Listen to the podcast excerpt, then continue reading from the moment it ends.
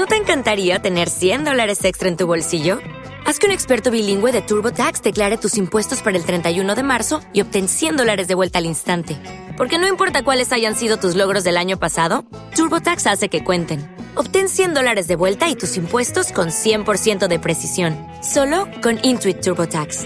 Debes declarar para el 31 de marzo. Crédito solo aplicable al costo de la presentación federal con TurboTax Full Service. Oferta sujeta a cambios o cancelación en cualquier momento.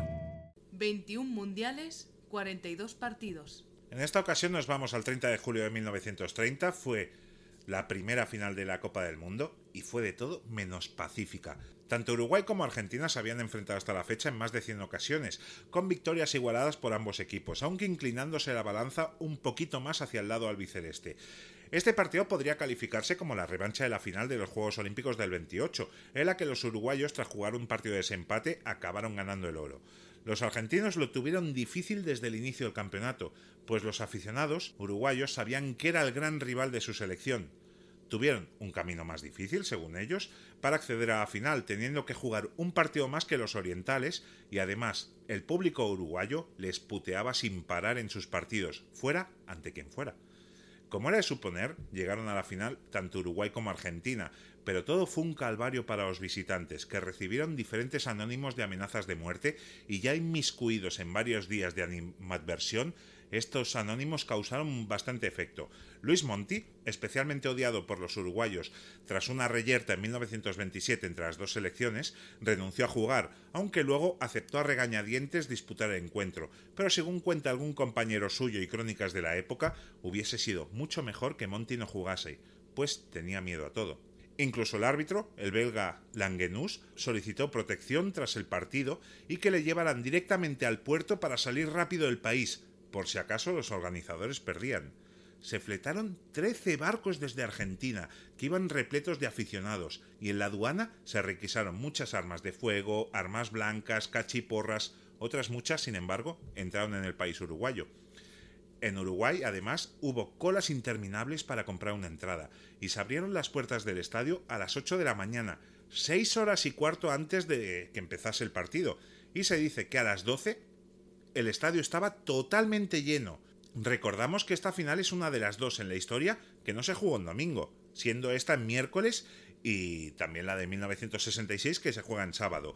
Y aún así se registraron unas 93.000 personas en el estadio, aunque oficialmente fueron menos de 70.000, pero yo me inclino por la primera cifra. Hubo disputa incluso hasta con qué balón se jugaba, ya que cada selección quería disputar el partido con su pelota, pero dependiendo de las fuentes se jugó una mitad con cada pelota o el partido se jugó con el balón argentino tras ganar el sorteo de la moneda, es dependiendo de las fuentes. Los uruguayos se adelantaron con un gol de Dorado en el minuto 12, pero poco después Peucele empataba y antes del descanso Stabile adelantaba a los argentinos, por cierto, eh, máximo goleador de ese mundial. Tras irse al descanso ganando, los albicelestes tuvieron reticencias a volver al terreno de juego, ya que temían por su vida si ganaban, además los uruguayos estaban calentando el partido con duras entradas que no tenían castigo por parte del árbitro Langenus, que imaginamos estaría totalmente acongojado. En la segunda mitad, Cea e Iriarte pusieron en ventaja a Uruguay que vio como Argentina lanzaba un balón al larguero, pero a un minuto del final, Héctor Castro puso el 4 a 2 definitivo. Hubo incidentes en ambos países. En Uruguay se paseó por la avenida 18 de julio un féretro con la bandera argentina. En Buenos Aires se apedreó la embajada uruguaya. Eso provocó la ruptura de relaciones entre ambas federaciones. Uruguay había ganado el primer mundial de la historia, y ya podía presumir de tener tres estrellas en el pecho. Los argentinos no jugarían otra final hasta muchos años después, aunque dos de los seleccionados, de María y Monti, lo harían cuatro años después, aunque con otro combinado. Pero eso será en el próximo capítulo. Si queréis saber más historia de los mundiales, sígueme.